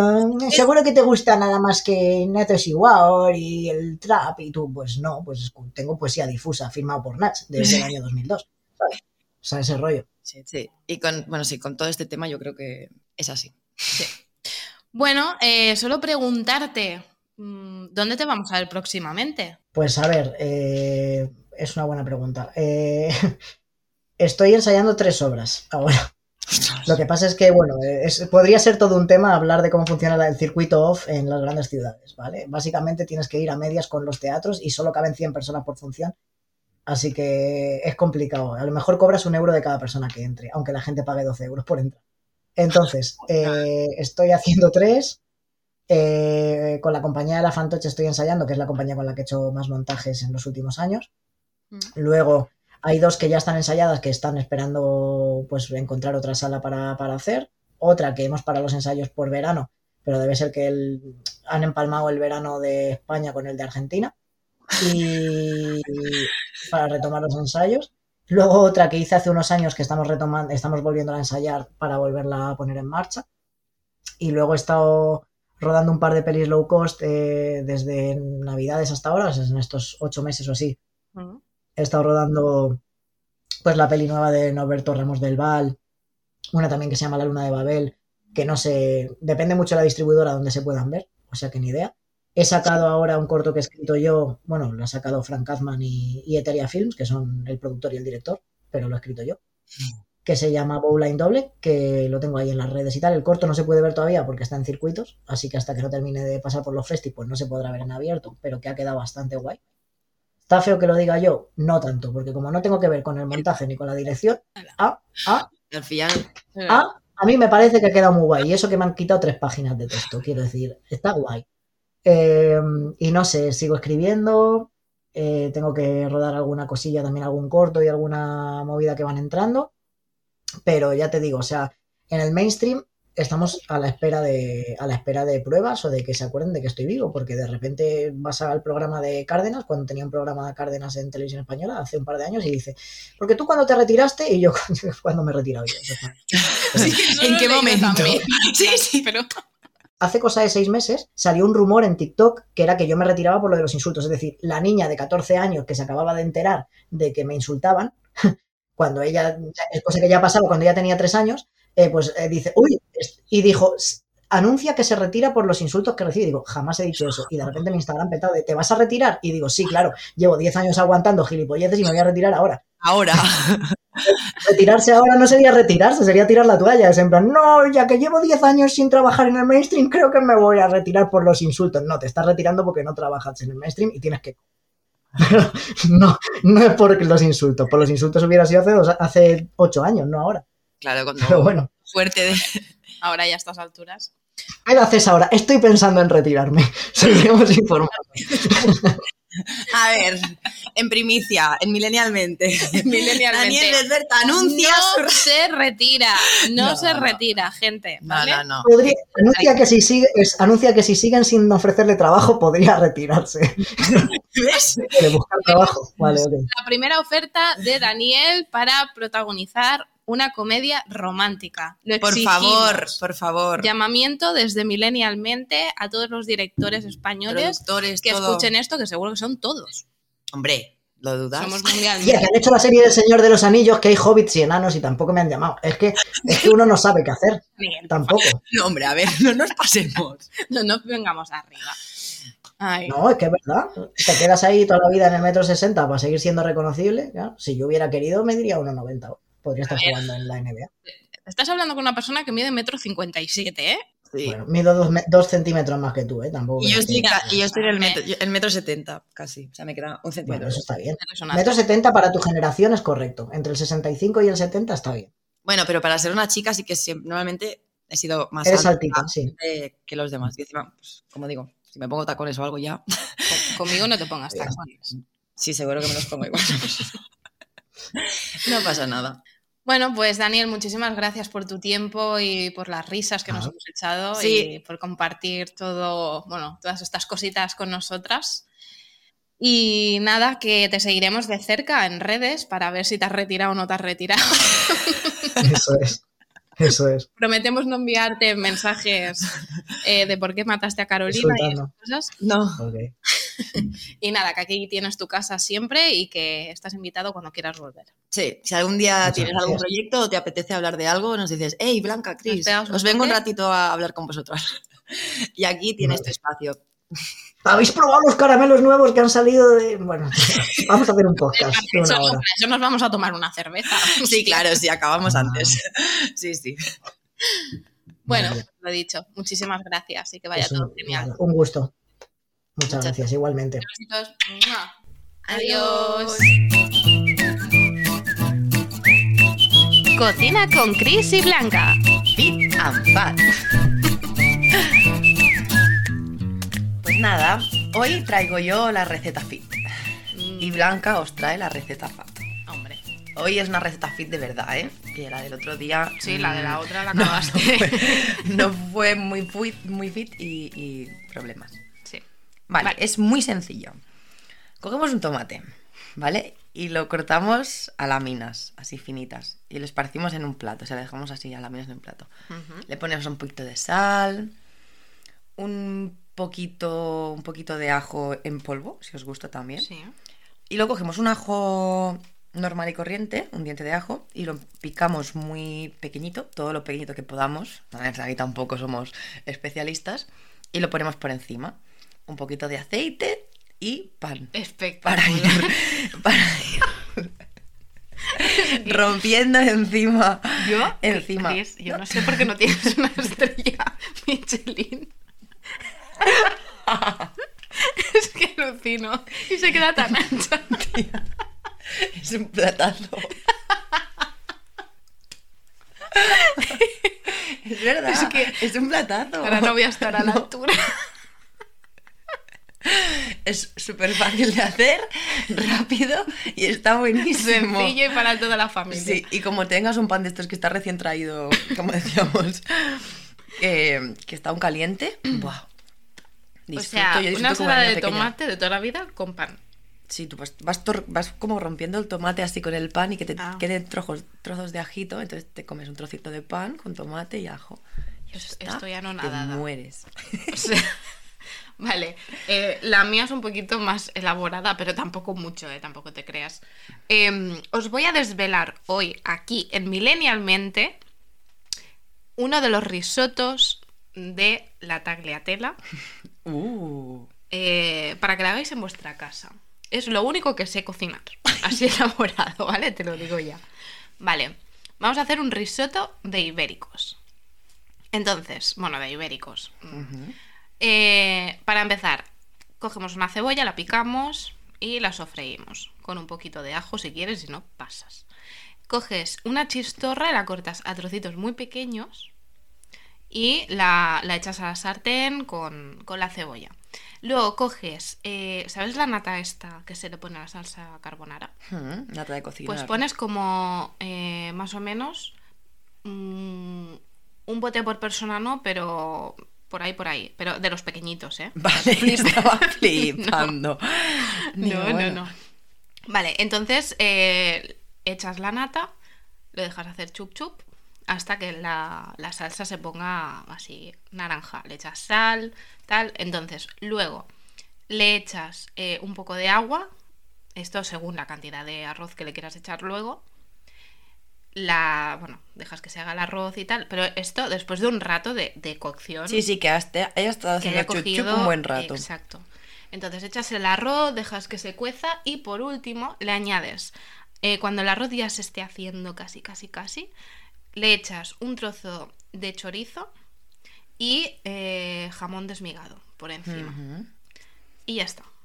Y ya está. Y ese es el risotto de la tagliatella. Os lo juro que dicho así parece mentira, pero te- yo tengo un don como como los perros estos que buscan trufas, los cerdos, pues yo tengo un don para saber Si tiene el mismo gusto. cómo no. imitar el, el sabor de, de- de un plato elaborado de cualquier restaurante. De verdad, tengo un don. No Pues- sé cocinar, pero lo tengo. Pues venga, el siguiente día quiero que nos traigas otro plato que sea mm, conocido. De Mm, de algún sitio. vale. Pero a mí me ha sorprendido que este risotto. mm, Sí. Es un risotto un poco especial, ¿no? Yo es que no, había, no lo había pedido nunca en el restaurante tampoco, creo. Pero... Yo lo probé una vez, siempre me pedía el de setas. Sí, claro. Y una vez me dio por, por compartir con Cristian el de. Pues yo te voy a decir, de un- risotto tampoco es tan fat, pero ya después he escuchado tu receta del risotto. Sí, Tía, pero. es que es muy elaborada comparada con mi platito de. de No, por de favor. tomate. No, ¿qué va? Bueno, la, la semana que viene os voy a traer la receta del pollo al limón que se pide en cualquier restaurante chino. Ah, ah, ese que es así como meloso, ¿no? Que lleva el medio limoncito por encima. Y Vale, más adelante, si me acuerdo, recuérdamelo tú, Gris, vale, yo lo recuerdo. eh, os enseñaré a hacer la salsa de, de la ensalada china. Vale, me parece bien. Yo no sé Pues qué os a- voy a enseñar a hacer. os A ver, después de este plato de tomate con Oye, que me lo picado, enseñó mi amigo el Aitor, que él, lo- bueno, me Es enseñó cómo cocinilla, hacer. Sí. sí. es muy cocinillas. Sí, sí, es Y verdad. en verdad está muy bueno. Bueno, ya le pediré alguna receta, ¿eh? Así Sí, por ya favor, la próxima no. vez no quedo tan mal. ven, ven preparada la próxima vez. Oye, que me la había preparado. Sí, sí, sí, Estaba preparadísimo. que, que yo me planifico ¿eh? para hacer este plato. No, no, ya tienes que. Bueno, una organización aquí. Vamos a dejarlo.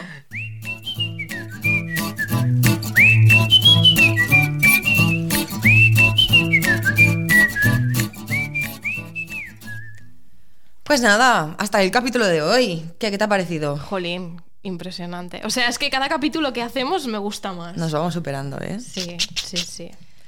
Recordar Millennialmente con ella y acabado en barra baja. en Instagram, por favor. Seguidnos todos. Estamos hartas de repetiros. O sea, no puede No ser que nos estéis escuchando un montón de gente y tengamos 400 seguidores en Instagram. Bueno, estamos subiendo. Vamos subiendo, pero igualmente, si me estás escuchando y no me sigues, ni. Bueno, Te no nos sigues. mucho y queremos por favor. que nos sigas. No ibas a amenazar a nadie, supongo. No, no. Ese no es un buen plan de marketing como para que venga mm, la gente a, a nuestra casa. Me da igual, quiero que me sigan y ya está. Y. Todos a seguirnos, a milenialmente. Bueno, bueno va. Va, muchas gracias por escucharnos Y hasta la próxima.